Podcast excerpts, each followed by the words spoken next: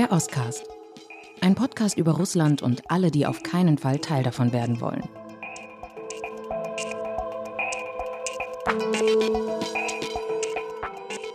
Alice, erinnerst du dich an die deutschen Talkshows zu Russland nach 2014? Warst du damals auch so abgenervt, als du dir das angehört hast? Oh, ich erinnere mich sehr gut. Das ist auch etwas, was ich nicht so schnell wieder vergessen werde. Und ja, ich war ziemlich genervt. Da saßen lauter Leute, die einem erklärt haben, dass Wladimir Putin dämonisiert werde, dass er missverstanden werde, dass der Westen an allem schuld ist. Und es gab regelrechte Kampagnen gegen einen. Ich habe es selbst erlebt, wenn man mal bei den öffentlich-rechtlichen Sendern auftrat und sagte, da sind russische Soldaten in der Ostukraine. Aber dazu kommen wir sicher noch. Ja, denn jetzt kam raus, Hubert Seipel, Filmemacher, hat für den NDR gedreht, hat für das ZDF gearbeitet, hat Bücher über Putin bei Hoffmann und Kampe geschrieben. Es war einer, der es immer besser wusste und jetzt kam raus, er hat Honorare bekommen. Und zwar nicht nur von seinen deutschen Auftraggebern, sondern von einem russischen Oligarchen, Alexei Mordaschow, ein Putin-Freund, der sein Geld mit Stahl- und Goldminen macht und der auch in Deutschland schon sich an Unternehmen beteiligt hatte und Seipel hat über den mal gesagt, über den Mordaschow, man kann viel von ihm lernen, äh, wenn man an Recherche interessiert ist. Ja, und Recherche, genau das haben jetzt einige journalistische Kolleginnen und Kollegen von uns gemacht. Und äh, da ist herausgekommen, dass er ein dickes Honorar aus Russland gekriegt hat. Ein Sponsorenvertrag war es. Mindestens 600.000 Euro sind bezahlt worden. Äh, Hubert Seipel hat das auch eingeräumt. Mittlerweile denn das Verrückte ist, dass Hubert Seipel auch schon in der Vergangenheit in einem Interview mit dem SWR 1 mal danach gefragt worden ist und der Moderator Wolfgang Heim, er hat sogar mehrfach nachgefragt und das hören wir uns jetzt mal an. Haben Sie jemals Honorare, wenn ich so direkt fragen darf, aus Russland bezogen? Honorar aus Russland? Ja. Sie meinen direkt, Geld. direkt vom, okay, ob direkt oder geht's indirekt? Noch? Darf ich mal eine Antwort geben? Geht's, geht's noch? noch? Okay, also nicht. Geht's noch? Ge also nein. Was die, die Frage hat, schwingt ja mit. Ist er bezahlt? Nein. Nein. Ja, und um dieses Nein soll es heute gehen, um das Nein, das eigentlich doch ein Ja sein musste und um alle, die Seipel damals halfen, in die deutschen Medien zu kommen. Denn Seipel ist ja kein Einzelfall, er ist Symptom. Und es geht hier letztendlich um die deutsche Verantwortung, es geht um die Verantwortung von deutschen Medien an dem Weg unseres Landes in die Putin-Falle und in die Abhängigkeit von Russland.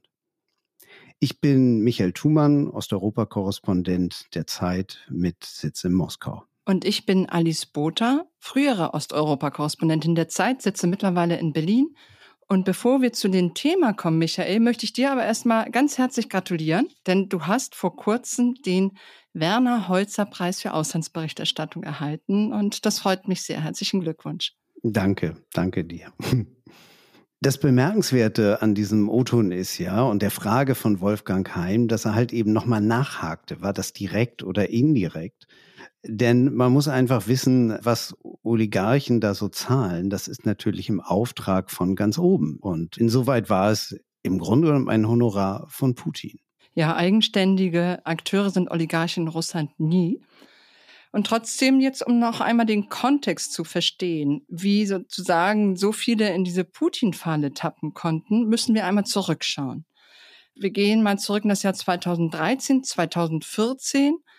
Es ist Februar, März. Es zeichnet sich ab, dass Russland die Krim erobern will. Es tauchen irgendwelche dubiosen grünen Männchen auf, von denen niemand weiß, woher sie stammen.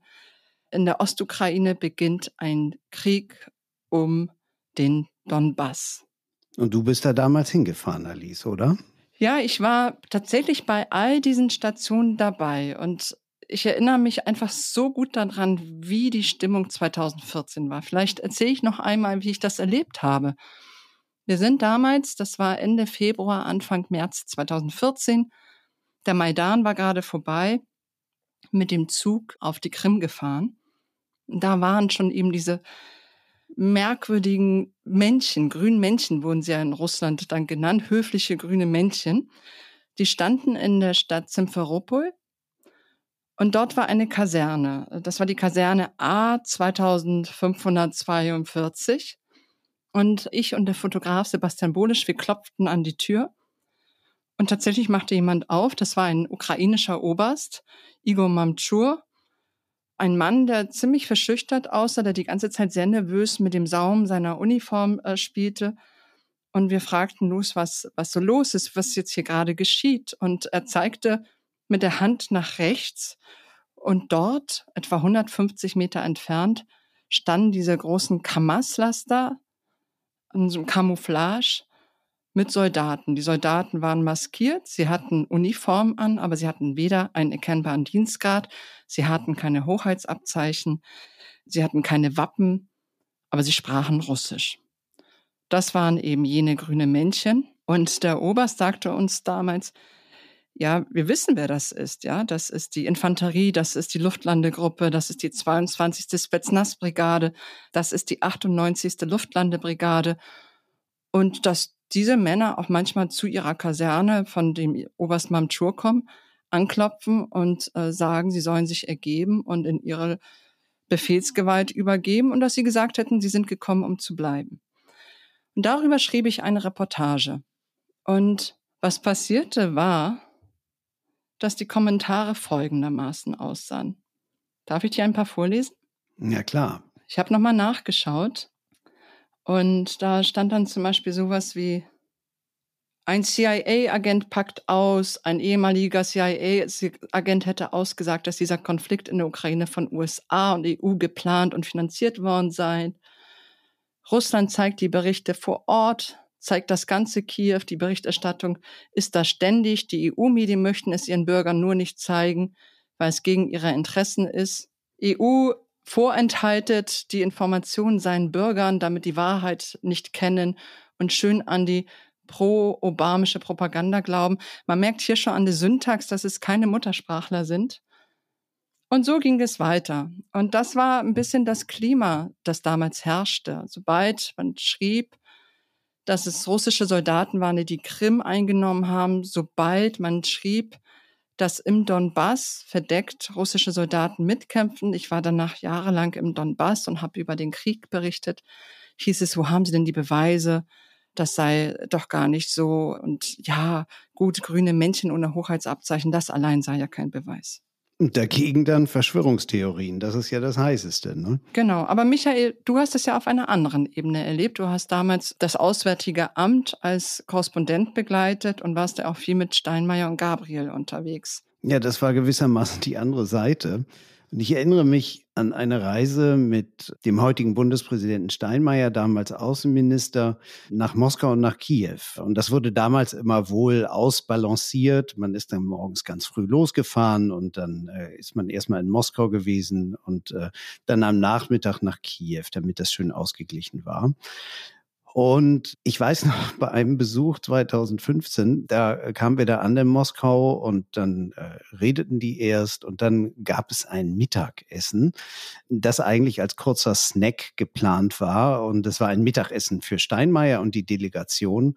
Äh, wir Journalisten saßen draußen und kriegten ein paar Brötchen und äh, die hatten den ersten Gang, den zweiten Gang, den dritten Gang, den vierten, fünften, sechsten Gang.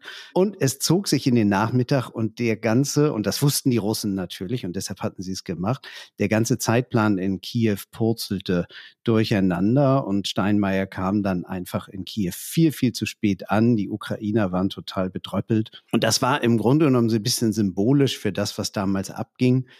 Nach den Minsker Abkommen und vor allem nach dem zweiten Abkommen, wo die Deutschen halt dann immer versuchten, in diesem Abkommen voranzukommen. Und das Blöde war halt eben, es war am Ende ein Siegfrieden für Russland gewesen, ein Siegwaffenstillstand zu Russlands Gunsten. Und ähm, das war eine Zeit, wo die Ukrainer sowieso schon blank lagen mit ihren Nerven. Ja. Mhm. Und darauf legte sich dann damals die Schröder-Pläne, die sich entfalteten, was Putin und Schröder ausgeheckt hatten und dann halt vor allem der deutsche Vizekanzler damals, Sigmar Gabriel, umsetzte, nämlich Nord Stream 2. Genau. Der Bau der Pipeline, was damals beschlossen wurde im September 2015 und dann halt eben von Gabriel, dem Hauptlobbyist, durchgezogen, der dann in Brüssel antichambrierte und der Putin mehrmals sah. Diese Pipeline wurde dann damals gebaut. Vielleicht noch kurz zur Erklärung, was das Minsker Abkommen war. Das Abkommen, das nennt sich Minsk I, Minsk II, sah 13 Punkten vor, wie eine Waffenruhe in der Ostukraine zu erreichen ist. Und das Schwierige ist natürlich, dass es eigentlich nicht nur 13 Punkte enthielt, sondern auch eine Lüge. Denn in diesem Abkommen präsentierte sich Russland als ein Verhandler, als ein Mediator, der zwischen der Ukraine und den Separatisten mitverhandelt. Russland war zu diesem Zeitpunkt schon längst Kriegspartei und diese Lüge wiederum war man bereit, in, in Deutschland und im Westen zu schlucken, um überhaupt etwas an der Situation in der Ostukraine zu verbessern. Denn es war Februar 2015. Im Osten der Ukraine wurde ein Ort eingekesselt, Debaltseve hieß er. Da drin waren tausende ukrainische Soldaten. Es gab nur noch eine kleine Öffnung, eine Zufahrtsstraße, über die man rein und rausfahren konnte in, in atemberaubender Geschwindigkeit, wenn man nicht getötet werden wollte. Und dieser Kessel drohte zugemacht zu werden vom russischen Militär mit ihren äh, Helfershelfern in der Ostukraine. Und das wäre eine, ein, ein Blutvergießen gewesen. Das wollte man verhindern. Die Ukraine stand mit dem Rücken zur Wand und ließ sich auf dieses Abkommen ein, das für sie sehr, sehr schmerzhaft war. Und das Bittere ist, du erwähntest äh, Nord Stream 2 im September 2015. Minsker Abkommen und Debaltseve war im Februar 2015. Und dieses Abkommen wurde im Prinzip nie eingehalten. Und trotzdem hat man sich in Deutschland nicht davon abbringen lassen, daran festzuhalten. Also mitten in einen Krieg noch einmal eine massive Investition nach Russland zu tätigen und die eigene Energieabhängigkeit noch einmal zu vergrößern. Das ist die politische Ebene, aber auf die kommen wir noch mal später zu sprechen. Michael, jetzt einmal zurück zu Hubert Seipel und den Medien. Ich glaube, das ist ganz wichtig, dass wir das noch einmal aufarbeiten und Revue passieren lassen. Die Talkshows, über die wir anfänglich sprachen, in die wurdest du nicht eingeladen, oder? Nee, in die wurde ich nicht eingeladen. Das waren dann diverse andere. Es war auch übrigens nicht so schlimm, nicht eingeladen zu werden, aber es war durchaus schlimm, wer da so eingeladen wurde. Das waren Personen wie Gabriele Krone-Schmalz. Das war der russische Botschafter, der regelmäßig zu Gast war. Das war eben auch Hubert Seipel. Und ich fand es schlimm, wer nicht eingeladen worden ist, nämlich die ukrainische Seite.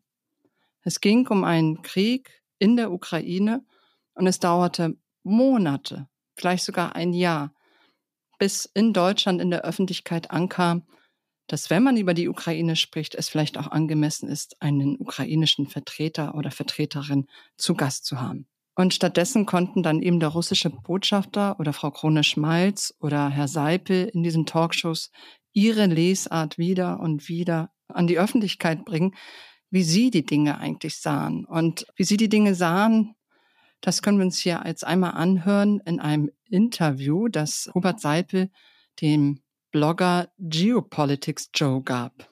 Und das ist eine sehr, sehr andere Geschichte, als ich sie damals als Reporterin in der Ukraine selbst erlebt habe.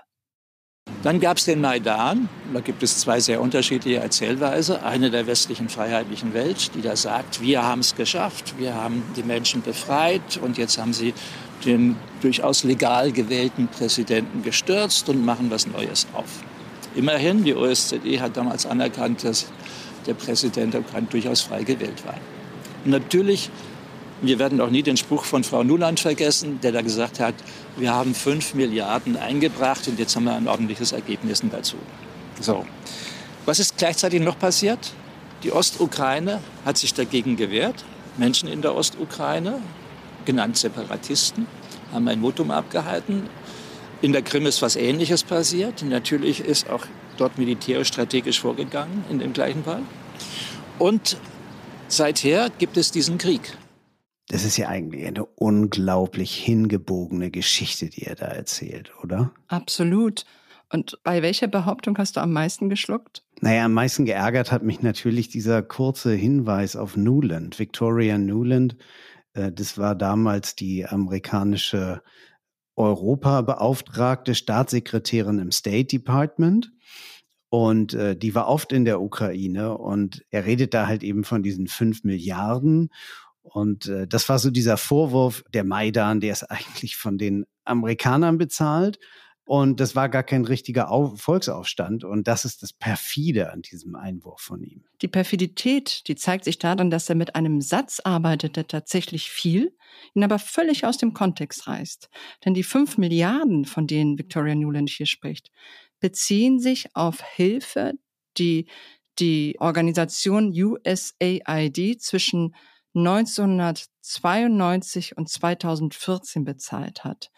Und das waren Hilfen, die Länder wie Russland, Georgien, aber eben auch Ukraine selbst beantragt haben. Sie baten selbst um Hilfe direkt nach dem Zusammenbruch der Sowjetunion, blieb allerlei einfach in einem desaströsen Zustand. Äh, was passiert mit beispielsweise nuklearen Müll und so weiter. Und für solche Unterfangen ging dieses Geld drauf. Und äh, Hubert Seipel nimmt diesen Satz, der tatsächlich fiel, und legt nahe, dass das Geld benutzt worden ist, um einen Volksaufstand zu kaufen, der somit keiner ist. Und gibt damit eins zu eins die russische Propaganda wieder, die wir, du und Alice und ich, wir damals in den russischen Fernsehsendern die ganze Zeit hörten. Genau. Und äh, ich habe Hubert Seipel auch persönlich kennengelernt in St. Petersburg ist ein gebildeter, ein höflicher Mensch. Er hat viele Dokumentarfilme gemacht. Er war bekannt für seine Dokumentarfilme. Er wurde dafür ausgezeichnet.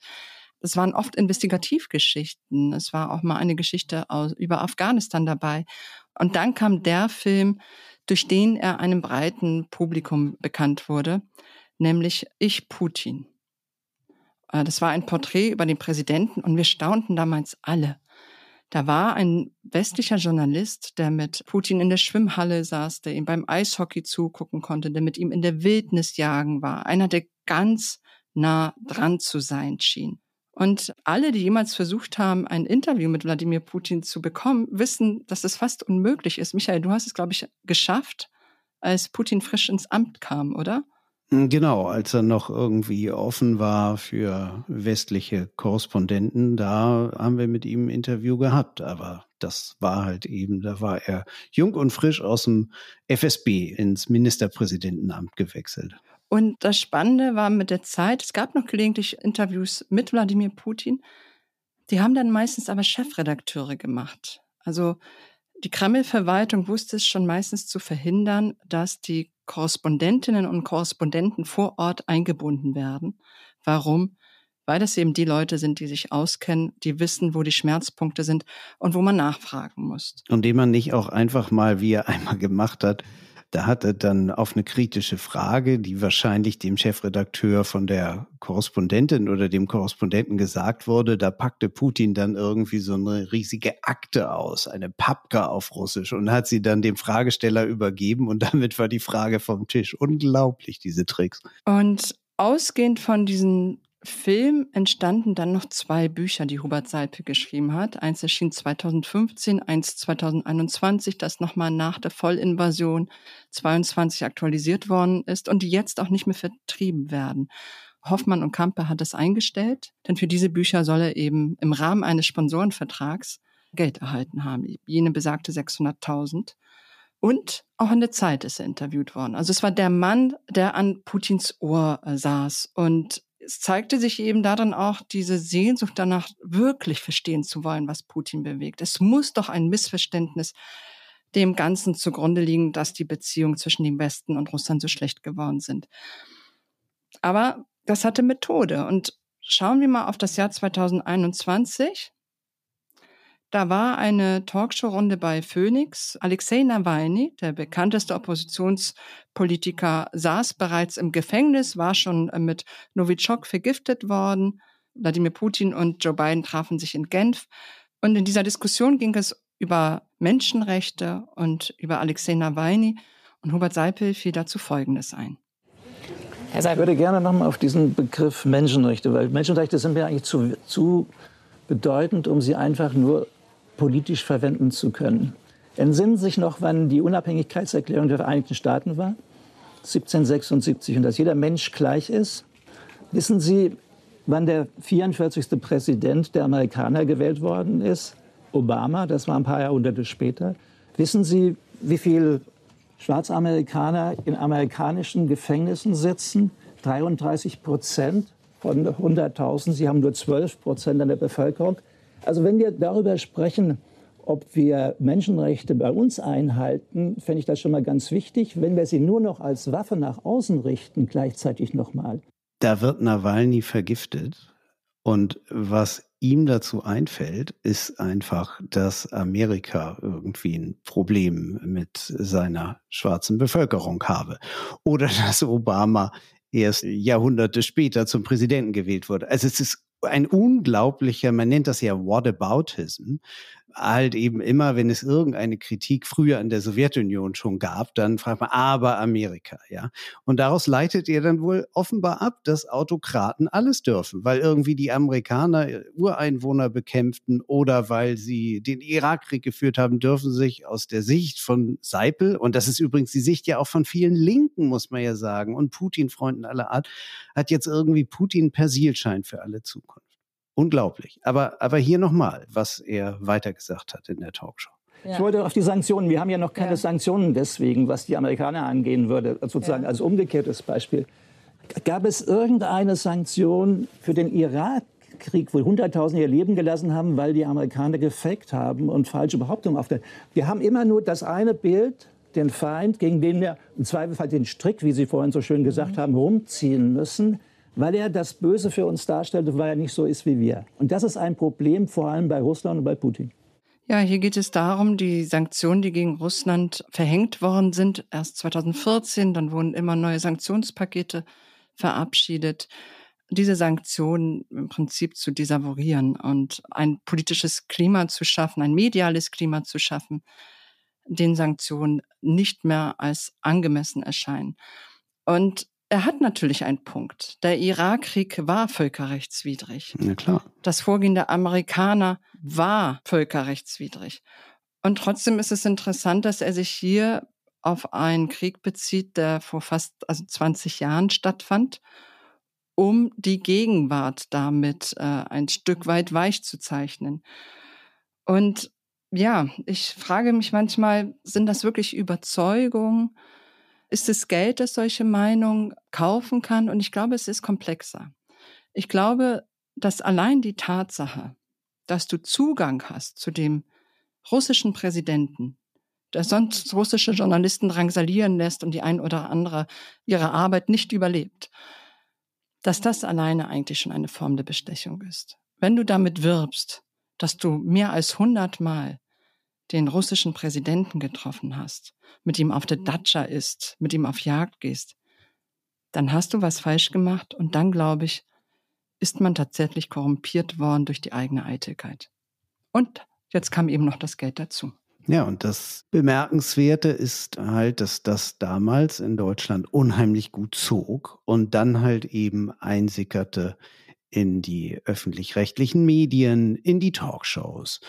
Und da gibt es eine sehr, sehr gute Studie von einem Publizisten und Dokumentarregisseur Markus Welsch, der hat sich mal angeschaut in einer wissenschaftlichen Studie, wer eigentlich so zwischen 2015, also dem, du sagtest es, Alice Debaltseve, der Einkesselung und dem Minsker Abkommen damals und 2021 in den deutschen Talkshows saß. Und das ist schon irre, was man da sieht, wenn man seine Rangliste, die er da aufgestellt hat, sich anschaut. Also auf den ersten drei Plätzen bei allen Russland- und Osteuropa relevanten Talkshows, sind ausgerechnet die Akteure zu finden, die eindeutig prorussische Position vertraten. Da findet sich so einer wie Alexander Ra, hat auch ein Putin-Buch geschrieben, startete mal als ganz seriöser Analyst und wurde dann später Lobbyist. Er arbeitete dann unter anderem für Gazprom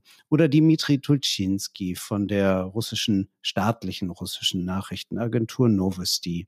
Und dann war natürlich, sie wurde schon erwähnt, Gabriele Krone-Schmalz da, die vor 30 Jahren mal Korrespondentin für ein paar Jahre war in äh, Moskau, äh, noch zu Gorbatschows Zeiten und ähm, seither aber eigentlich nur noch mit Hilfe von NGOs, deutsch-russischen, nach Moskau reiste. Und die jetzt, Michael, die jetzt gerade dieser Tage gemeinsam mit Sarah Wagenknecht auf einer Bühne stehen wird. Ja, genau. Also man, man lebt ja weiter und man schlägt sich durch. Und sie war halt eben damals nicht an Seiten von Sarah Wagenknecht, sondern eben an Seiten von Talkshow-Gästen wie zum Beispiel Norbert Röttgen von der CDU oder Rolf Mützenich von der SPD und saß in den Talkshows als die Russland-Expertin und war tatsächlich unter den eingeladenen Studiogästen zwischen 2015 und 2021 unter den Top drei im öffentlichen Fernsehen.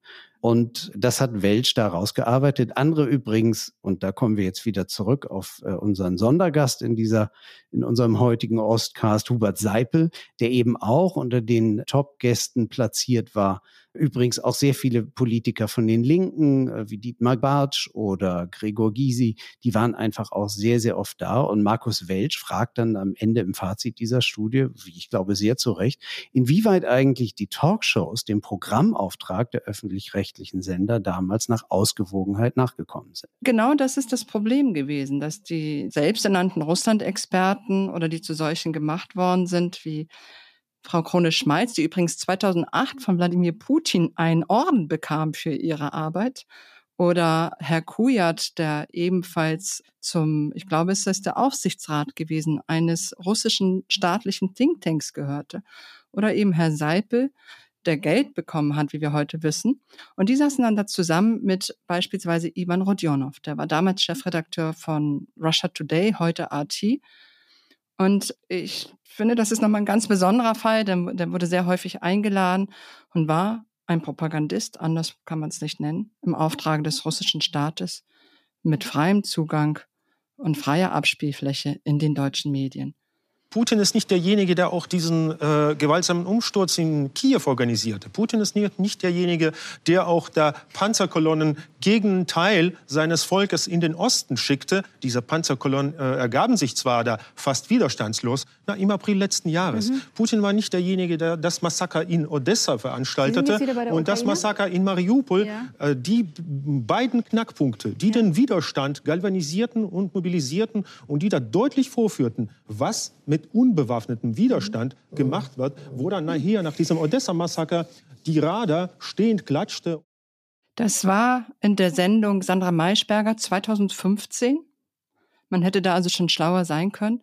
Und doch, wir wissen und wussten schon damals, Putin hat die Panzerkolonnen geschickt. Und das Bemerkenswerte ist eben hier, Rodionov konnte das unwidersprochen behaupten. Äh, ihm fiel da tatsächlich äh, keiner ins Wort und hob zu einer Gegenrede an.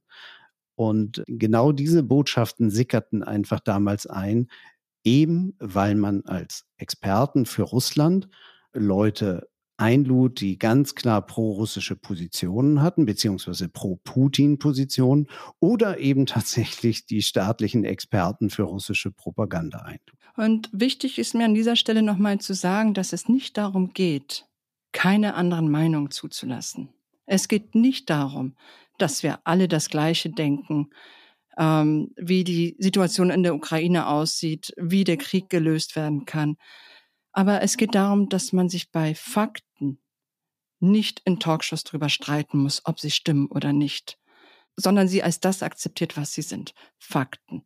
Und zum Fakt gehört, seit 2014 hat Russland Krieg geführt in der Ostukraine der dann zu einer Vollinvasion geworden ist am 24. Februar 2022. Und weißt du, es wäre so einfach zu sagen, na ja, das war eben ein Propagandist, Chefredakteur von RT, den lud man in die Sendung ein. Aber das Problem reichte viel weiter. es gab damals schon Publikationen, die sich damit auseinandergesetzt haben, wie weit die Desinformation, die Russland betreibt, reicht. Es gab Berichte über die Trollfabriken, die die mittlerweile getöteten Jewgeni Prigozhin gehört haben und die er für Putin heiß laufen ließ, so dass irgendwo unter Zeit Online und anderen Medien Kommentare versucht haben, die öffentliche Meinung zu beeinflussen. Aber irgendwie wurde es nicht wahrgenommen. Und Archie Deutsch hatte damals zu Gast Katharina Barley. Sie hatten interviewt Wolfgang Bosbach, Sigmar Gabriel. Und ich konnte das einfach nicht fassen, wie das geht. 2015, 16 noch mit Archie Deutsch als deutscher Politiker zu sprechen. Und das hat ja alles Folgen gehabt. Denn schaut man sich die Meinungen in der deutschen Öffentlichkeit an in der Periode zwischen 2014 bis 2021, dann fällt einfach auf, wie positiv die Deutschen über Putin dachten, im europäischen Vergleich, im internationalen Vergleich. Ja. 2020 eine Umfrage von YouGov. Ja, wem trauen Sie zu, welchem Politiker trauen Sie zu, die Weltprobleme lösen zu können? Ja, 20 Prozent sagten Putin. Die höchste Zahl bekam Merkel damals mit 22 Prozent. Putin war kurz hinter ihr. Ja. Oder 2018 eine Umfrage, sehen Sie in Wladimir Putin eine Gefahr für den Frieden? Äh, da waren nur 18 Prozent, die in Putin eine Gefahr für den Frieden sahen, aber weit über 50 Prozent in dem damaligen Präsidenten Donald Trump. Und Interessant wird's dann eben auch, wenn man auf konkrete Projekte sich dann die Meinung nochmal dagegen hält. Wir sprachen über Nord Stream, äh, Nord Stream 2, was damals gebaut wurde. Und es waren nach einer Umfrage von 2020 55 Prozent der Deutschen dafür, Nord Stream trotz aller Kritik und trotz aller Widersprüche weiterzubauen, zu Ende zu bauen, weil die Deutschen halt eben diese engen Beziehungen unterstützten. Und da war halt eben damals, muss man wirklich sagen, ein ganzes Netzwerk aktiv in den, in den öffentlich-rechtlichen Medien, in der Politik und teilweise dann eben auch ganz konkret in Kaminzimmergesprächen in Berlin. Ich will da noch mal kurz auf an eins erinnern. Der russische Botschafter, der veranstaltete damals immer sogenannte Kamingespräche in der russischen Botschaft. Und ich war da ein paar Mal dabei und habe mir das angehört als Journalist. Und es war super interessant, dann zum Beispiel den ehemaligen SPD-Politiker und ehemaligen EU-Kommissar Günter Verheugen da zu hören, wie er dann halt eben wirklich sich für Nord Stream für und, und für Putin-Positionen stark machte. Es gab einfach äh, ostdeutsche CDU-Abgeordnete, die dort waren. Übrigens beide interessanterweise auch dann später in Lobbygruppen für Aserbaidschan gewesen. Und es gab Abgeordnete der Linken wie Alexander Neu oder Klaus Ernst, die sich halt eben auch ganz offen immer wieder für Putin-Position und für Nord Stream eingesetzt haben. Das hatte alles unheimlich Wirkung in Deutschland. Werbung. Diese Woche in der Zeit? Die Bücher des Frühlings. 16 Seiten blühende Fantasie von gefährlichen Liebschaften, einer Flucht auf dem Mississippi und magische Erzählkunst. Das Literaturspezial zur Buchmesse in Leipzig. Die Zeit, Deutschlands größte Wochenzeitung. Jetzt am Kiosk oder direkt bestellen unter zeit.de/slash bestellen.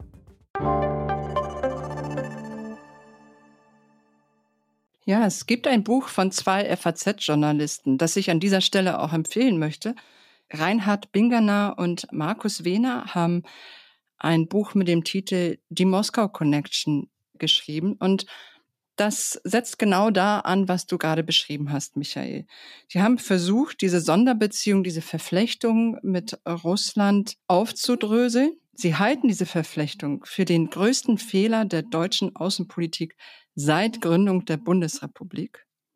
Und sie zeichnen das wirklich in einer unglaublichen Gründlichkeit nach. Das sind alles bekannte Tatsachen aber sie so akribisch zusammengetragen zu lesen, da schlackern dir wirklich nochmal die Ohren. Und es geht vor allem eben um Gerhard Schröder, um Frank-Walter Steinmeier und um Sigmar Gabriel, die im Prinzip die Hauptakteure in diesem Buch und in diesem sozialdemokratischen Milieu sind, das so entscheidend ist für diese Moskau Connection. Ja, und damit schließt sich eigentlich dann der Kreis zwischen Medien, Lobbyisten und unseren höchsten staatlichen Repräsentanten damals, die halt eben einfach alle sich die Hände reichen, um ganz bestimmte Projekte voranzutreiben, die Wladimir Putin bestens ins Bild passten und die einfach Teil seiner Strategie waren. Sie waren sein Instrument. Bis 2022, bis zu der Vollinvasion in der Ukraine. Da fand ja schon ein, ein Umschwung statt, großes Erwachen. Ich erinnere mich, dass ich einen Podcast hatte mit dem ehemaligen Ressortleiter der Politik, Marc Brost, über den Krieg. Es war Nachmittag des 24. Februars. Und äh, Marc sagte damals, das ist doch jetzt aber jetzt wirklich diese Putin-Versteherei. Das ist nun wirklich vorbei. Und ich sagte immer noch sehr unter Schock, laufend die Nachrichten aus der Ukraine verfolgend, ich bin mir da nicht so sicher. Ich glaube, die Beharrungskräfte sind da enorm. Geändert hat sich tatsächlich einiges. AT Deutsch ist mit Sanktionen belegt worden. Es hat sich, glaube ich, auch ein Stück weit in den Talkshows geändert. Aber ich bin mir nicht sicher, ob die Zeitenwende tatsächlich überall stattgefunden hat. Wie siehst du das, Michael? Ja, ich bin mir auch nicht sicher, weil natürlich damals der Schock groß war, der, der Gegenwind einfach dann all denen, die sich da so für Putins Position eingesetzt hatten, ihnen gewaltig der Wind ins Gesicht blies, ja. Und ich kann mich noch erinnern, dann so ab Februar März 22, ja, dann, dann kamen sie dann alle, wurden natürlich auch gefragt von Journalisten, was meinen sie jetzt? Und dann kam, oh, das hätte ich jetzt gar nicht gedacht und damit hätte ich aber nicht gerechnet. Das war ja nicht abzusehen, wer konnte das ahnen, ja? Und das hörte man irgendwie von dem SPD-Fraktionsvorsitzenden Mütze nicht. Es standen ja nur 100.000 Truppen an der Grenze, ne? Ja, genau. Man konnte gar nichts ahnen, gar nichts wissen, ja. Und das hörte man eben von vielen SPD-Politikern und auch von Sigmar Gabriel, der dann irgendwie, nein, nicht Asche auf sein Haupt, aber immerhin Asche auf das Haupt von allen anderen, die sich in diesen deutsch-russischen Beziehungen so engagiert hatten, streute. Und ähm, der Ostausschuss der Wirtschaft, und selbst in Mecklenburg-Vorpommern mit Manuela Schwesig als Ministerpräsidentin und diesen ganzen Putin-Verflechtungen, also MacPom war ja eigentlich so sowas wie der Putin-Brückenkopf in Deutschland. Ja, da landete ja schließlich auch die Nord Stream Pipeline an. Und die tauchten dann alle ab, zeigten sehr geringes Profil, bloß nicht auffallen und versuchten irgendwie davon zu kommen nicht durch eine Amnestie, aber zumindest äh, hofften sie, dass die Amnesie, die allgemeine Vergesslichkeit sie rettet. Und ich glaube deshalb, dass wir eigentlich einen Untersuchungsausschuss brauchen in Deutschland, dass dieser Untersuchungsausschuss sich damit befassen müsste, warum Gasspeicher an Gazprom verkauft worden sind, warum man so lange an dem Projekt Nord Stream 2 festgehalten hat und immer wieder behauptet hat, es sei ein rein wirtschaftliches Projekt. Wie es dazu kommen konnte, dass wir es zugelassen haben, dass russische Staatspropagandisten hier eine offene Bühne vorfanden und wie Meinung beeinflusst worden ist. Und ich finde die Ergebnisse gar nicht so klar und deshalb finde ich das sehr wichtig, auch für mit Blick auf die Zukunft, um das aufzuarbeiten. Ja, das finde ich auch. Und ähm, ich muss ja sagen, wir sind jetzt bald, ja, wir gehen jetzt bald in das dritte Kriegsjahr und ich finde, man sollte jetzt langsam mal anfangen. Es, es ist höchste Zeit. Und ganz klar ist, dass daraus sich dann nicht für alle strafrechtliche Konsequenzen ergeben oder, sondern es geht eigentlich wirklich um Aufarbeitung, um das einfach kollektiv mal auszusprechen. Und die Gefahr ist eben wirklich heute, dass man die Dinge einfach verschleppt, dass man sie langsam vergisst. Und dass wir dieses große, wichtige Gespräch, das einfach für die künftigen Beziehungen zu Russland und zu autoritären Staaten so wichtig ist, dass wir dieses Gespräch mit uns selbst verpassen. Hast du nicht gesehen? Ich war vorige Woche in Moskau in einer bemerkenswerten Ausstellung. Sie heißt Internationale Ausstellung Forum Russland. Und sie äh, findet statt in der WDNH, das ist das große Messegelände im Norden Moskaus. Und ich zog da so gefühlt mit 100.000 Russen hin. Und ähm, am Anfang dieser Ausstellung äh, geht man erstmal in einen großen, langen Tunnel. Und in diesem Tunnel, da sieht man dann die Errungenschaften Russlands aus den vergangenen 20 Jahren, äh, über 20 Jahren unter Putin. Es werden da Schiffe, große Schiffe an die Wand geworfen an äh, natürlich Eisbrecher im Nordmeer, Raketen, Brücken, die Krimbrücke selbst, Schnellzüge und auch ein sibirischer Tiger war drunter. Und dann wird das Ganze mit dem Satz verziert, 91 Prozent, muss man sich mal vorstellen, 91 Prozent der russischen Jugend sind stolz auf Russland. Und nachdem man da durch ist und das nun weiß, dann äh, stellen sich die einzelnen Regionen vor. Und das ist auch bemerkenswert, da ist richtig sehr viel Geld reingeflossen. Die äh, Regionen haben teure Pavillons mit viel Multimedia, und da zeigt zum Beispiel dann äh, die Republik Sachar, Jakutien, zeigt dann seine Diamanten und äh, Krasnojarsk, die Region, zeigt, was man alles fördert in der Region, die Metallgruben. Und es sind überall ganz viele Kinder dabei, weil das so ein Familienevent ist und die Kinder dürfen dann an den Bildschirm spielen oder Bilder malen. Und interessant dabei dann, wenn man in den hinteren Teil der Ausstellung kommt, da sind dann die sogenannten neuen Regionen. Es ist letztendlich, da wird ein Drittel von der Ukraine dann als Russland verkauft.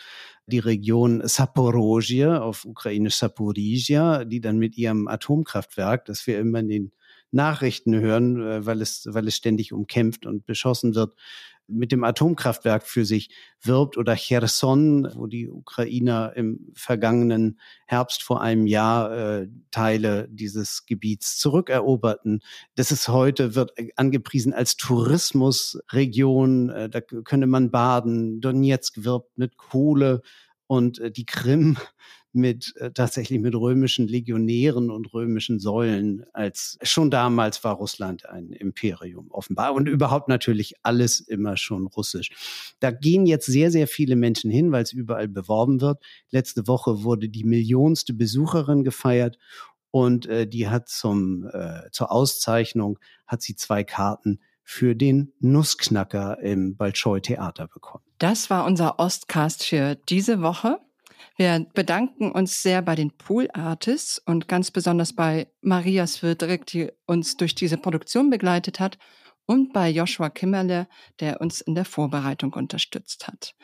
Wenn Sie Anregungen haben, Themen, Kritik, Fragen, vielleicht auch Lob, schreiben Sie uns gerne an ostcast.zeit.de. Tschüss, bis zum nächsten Mal. Bis zum nächsten Mal.